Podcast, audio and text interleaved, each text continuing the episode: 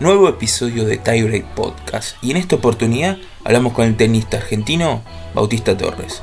Bautista, una de las promesas del tenis nacional, supo insertarse muy bien en el circuito junior, incluso llegando a la final de un torneo tan importante como es el Orange Bowl. También ha empezado a incursionar en lo que es profesional, donde ha tenido muy buenos resultados. Hablamos sobre su carrera, sus objetivos a corto y largo plazo, sus referentes y por qué decidió elegir este deporte. Prendete y escucha la nota.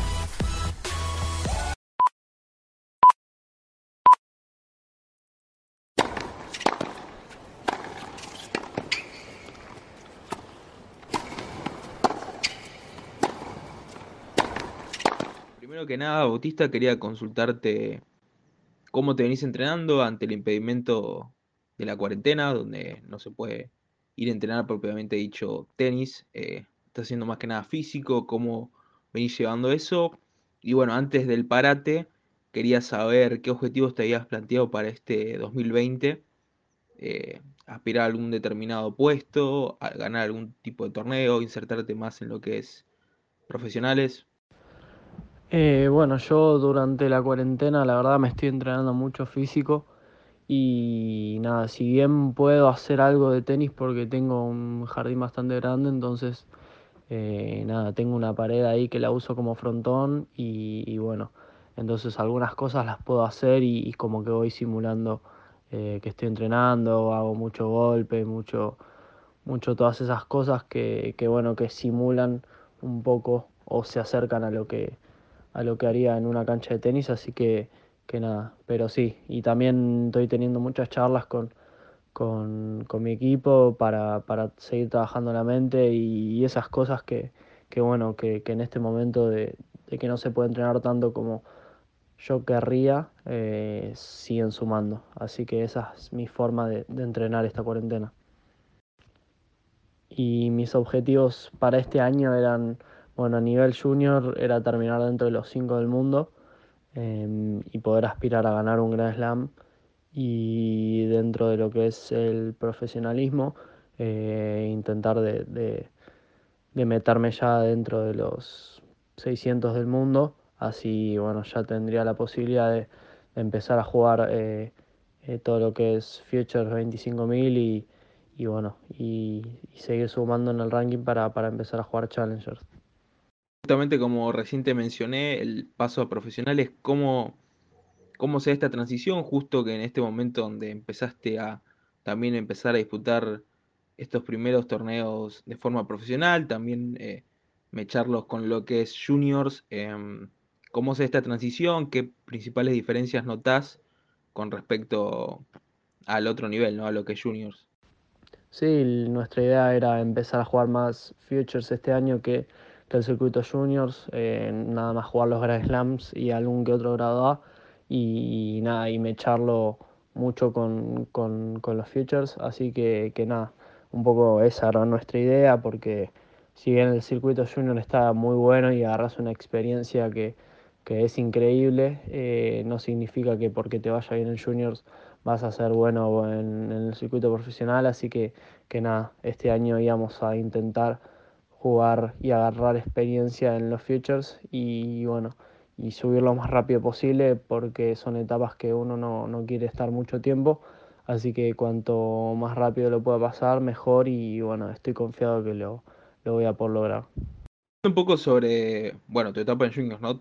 El año pasado tu nombre se hizo muy conocido, bueno, por llegar a, a la final del Orange Bowl.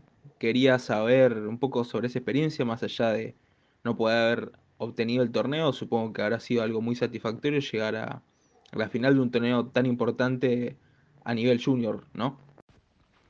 Sí, como decís vos, hacer eh, final en el Orange Bowl eh, es una alegría enorme, sobre todo porque bueno, yo venía, venía jugando bien, pero no, no estaba capaz encontrando los resultados que, que quería y que estaba buscando, entonces, bueno, nada, tener esa semana fue como que que nada, me, dejó un poco a mí contento de que el trabajo que estaba haciendo era el correcto, así que fue una alegría enorme y una gran experiencia para, para, para lo que se viene ahora. Eh, si bien terminé perdiendo la final con, con Tirante, creo que, que, nada, que el tenis que mostré esa semana me demostré a mí mismo que, que bueno, que, que, la verdad que si me esfuerzo y, y trabajo puedo hacer las cosas bien.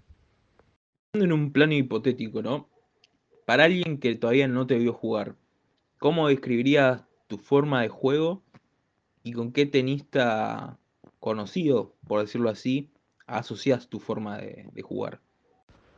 Yo la verdad soy un jugador que le gusta bastante ser agresivo, sobre todo con, con mi derecha, siempre trato de buscar eh, estar jugando de derecha y sobre todo mi derecha invertida, que es donde yo más cómodo me siento. Y si tuviese que asimilarme así con un jugador, creo que podría decir que Cristian Garín es bastante parecido.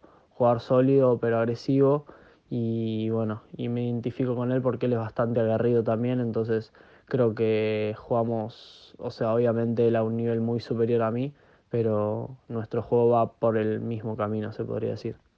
Hablando un poco sobre tus inicios, Bautista, quería saber cómo fueron, dónde te iniciaste, por qué decidiste elegir el tenis y en qué momento te planteaste la decisión de dedicarte a esto contundentemente. Yo arranqué a jugar al tenis a los tres años en un club de Villa Martelli que mis viejos iban a pasar el fin de semana con amigos. Y bueno, como mi papá ya jugaba al tenis de chico, practicábamos, jugábamos entre nosotros y, bueno, eh, quisieron mandarme a una escuelita y hablaron con el profe del club y él les dijo que no, que no, no daba clases así para chicos que se estaban iniciando, pero que había un profesor muy bueno en el Círculo Trovador, que es donde yo entreno ahora actualmente, que se llamaba Luis Martín y y bueno, yo empecé a entrenar ahí con él en la escuelita de los sábados y después cuando fui creciendo me fueron agarrando más ganas de, de, seguir entrenando y empecé a ir más días. Y bueno, y creo que a los 12, 13 años eh, yo hacía fútbol y tenis y me dijeron que tomara una decisión porque no podía seguir haciendo las dos cosas porque se me juntaban eh, los dos torneos, el fútbol y el tenis, eh, los fines de semana, entonces no podía. Y bueno, en ese momento elegí el tenis porque me parecía que era un deporte que, que no lo hacían todos los chicos y que, que, nada, yo quería como sentirme distinto al resto. Y aparte me gustaba estar solo, me gustaba que, que las cosas dependieran de mí y no de otros, entonces eh, en ese momento tomé la decisión de, de, inclinarme por el tenis por esa razón y, y bueno, y cuando tomé la decisión de dedicarme de lleno, creo que tenía 14, 15 años, cuando tuve una charla con mi entrenador y me preguntó si si de verdad quería dedicarme a esto y yo dije que sí que estaba seguro y fue cuando ahí tomé la decisión de, de, de dedicarme de lleno. Yo creo que como vos decís hay, hay varias camadas, tanto como la 2000, la 99, la 2001, la 2002. Eh, son camadas que tienen grandes jugadores y, chicos que tienen mucho futuro. Y yo creo que lo que hace que, estemos todos jugando bien y que sigamos subiendo y nos sigamos potenciando es la, competencia interna que tuvimos cuando éramos chicos. Eh, por, mi camada, la verdad que, que, bueno, cuando nosotros éramos chicos había un gran nivel, eh, bueno, y yo, nada, los mejores eran Román Murchá y Santi de la Fuente, que son dos chicos que, que, bueno, que ganaron todo de chicos, les fue muy bien en los mundiales y, bueno, yo me sumé más tarde capaz a ese pelotón porque de chico no me iba tan bien, pero bueno, eh, hablando de mi camada, eh, creo que la competencia entre nosotros nos fue siempre potenciando a todos y cuando uno crecía el otro trataba de acercarse y capaz otro pegaba un saltito y el otro quería pegar ese salto y así todos fuimos subiendo el nivel y creo que hoy, y bueno, como decís vos, eh, las camadas de Tiago, de Juanma, de, de Nada de Baez, de Díaz Acosta, las más grandes, eh, eh, lo mismo, como que todos nos vamos potenciando y vamos mirando al otro a ver qué está haciendo bien, qué cosas copiarle y, bueno, y así, así vamos creciendo. Yo creo que, que, tenemos una competencia interna muy buena y eso hace que, que, todos podamos subir nuestro nivel. Y hablando un poco sobre tus tiempos libres, fuera de lo que es el tenis, ¿qué otras actividades te gusta realizar fuera de lo que es este deporte? Eh, mirar series, eh, por ahí ver partidos de tenis también, ¿por qué no? O hacer algo totalmente distendido a lo que es la práctica deportiva. Bueno, a mí mis tiempos libres me gusta, sí, me gusta mirar partidos de tenis porque siento que aprendo de, de jugadores mejores, de los mejores. También me, me, gusta pasar tiempo con mis amigos porque es algo que no puedo hacer normalmente. Entonces, nada, los disfruto mucho y, y cuando estoy con ellos la paso realmente muy bien. Entonces es algo que a mí me despeja y por ratitos puedo pensar en otra cosa que no sea el tenis, ya que este deporte requiere mucha concentración y mucho sacrificio y muchas veces eh, dejas de hacer cosas que capaz vos querrías, pero, pero nada, eh, termina siendo lo más importante, así que, que nada, me gusta también eh, estar en casa, tranquilo con la familia, capaz mirarme alguna serie, pero nada, como te digo, son cosas que no se pueden hacer siempre, entonces cuando uno las puede hacer las disfruta al máximo. Hablando sobre referentes o ídolos, em, ¿vos tenés alguno?